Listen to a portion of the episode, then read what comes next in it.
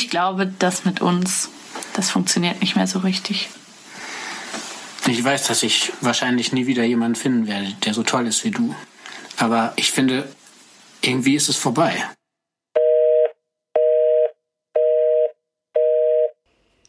Hallo, ich bin Charlotte und ihr hört Breakup, den Podcast übers Schlussmachen. Ich habe euch einiges zu erzählen. Ähm, zuerst mal eine kleine Entschuldigung an alle Patrons, die hier mithören. Euch habe ich nämlich schon ganz lange diverse Folgen angekündigt, die jetzt alle nicht gekommen sind. Und zwar zum einen ähm, eine Folge, wo es um Eifersucht geht in der Beziehung, eine andere, wo es, ähm, wo es um ein Gespräch mit einer Frau geht, die zurück zu ihrem Ex gegangen ist. Beide Folgen hoffe ich kommen irgendwann. Im Moment kann ich aber wirklich ähm, schlecht planen und gerade auch nicht so gut aufnehmen. Also jetzt gerade nehme ich mich hier mal mit meinem Handy auf, aber sonst ist es wirklich schwierig und das liegt daran, dass ich, ihr wisst es ja, schwanger war und jetzt meinen Sohn, den Karl, viel, viel, viel zu früh bekommen habe. Also eigentlich sollte er erst Anfang Dezember auf die Welt kommen.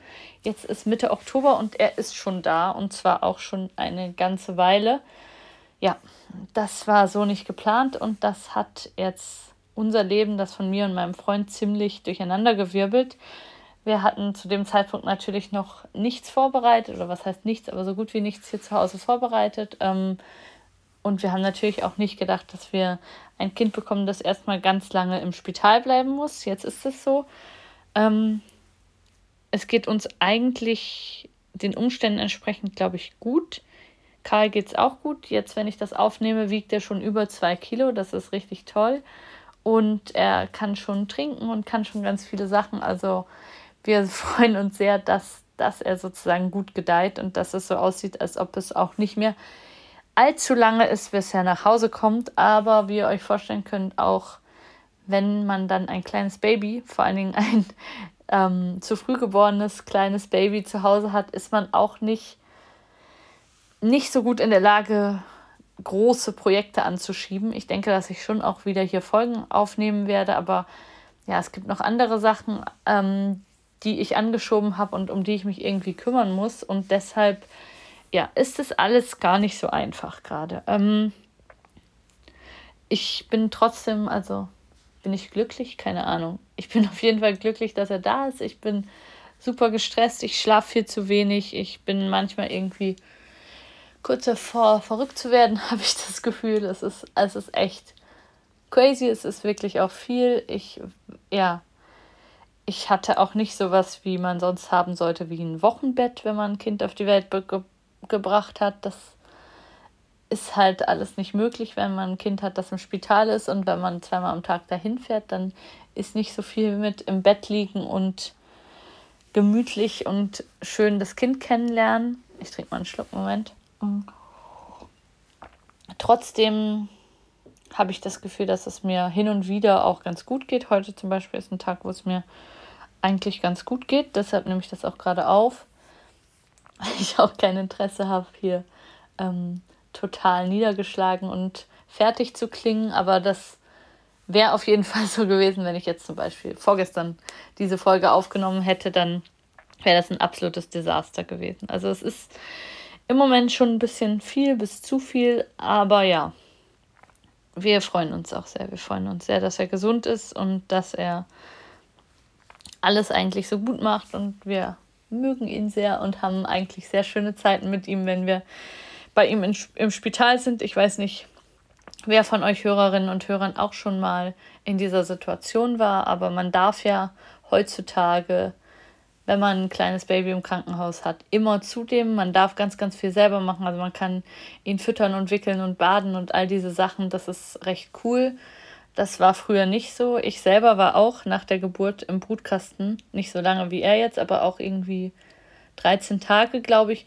Und meine Mutter damals durfte nicht zu mir, was natürlich komplett schrecklich ist. Ich glaube, ich glaube, wenn ich nicht zu ihm dürfte, wäre ich jetzt wirklich, wäre ich jetzt wirklich schon in irgendeiner psychiatrischen Anstalt oder so, weil es ist schon krass genug, dein Kind irgendwie am Abend immer zurückzulassen und allein nach Hause zu fahren. Aber die Vorstellung, dass Mütter früher wirklich nicht zu ihren Kindern konnten, wenn die ähm, auf der Neonatologie waren, ist völlig absurd. Aber anscheinend war es so, zumindest in der DDR, wo ich geboren bin, war das so. Mm, und ja, ich kann immer zu ihm, wir sind auch viel bei ihm, aber natürlich muss man auch hin und wieder mal zu Hause sein und schlafen und sich ein bisschen ausruhen und auch versuchen, hin und wieder mal was Vernünftiges zu essen. Und ja, es ist sehr viel, das kann man so sagen. Und die Hörerinnen und Hörer oder beziehungsweise die zukünftigen Gäste, die hier im Podcast geplant waren, die wissen das natürlich längst, die verstehen das natürlich und ähm, stehen hoffentlich auch später noch für ein Gespräch bereit.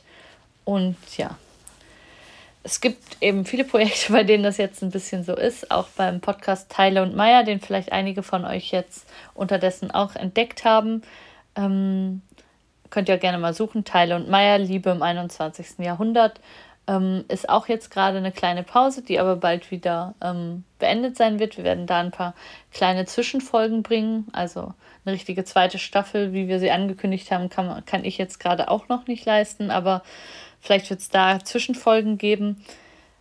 Genau, sowas wie ich euch jetzt hier gerade aufnehme. Also sowas ganz Einfaches, was man wirklich bei sich zu Hause aufgenommen hat. Das ist das, was ich jetzt gerade noch schaffe, aber mehr einfach nicht.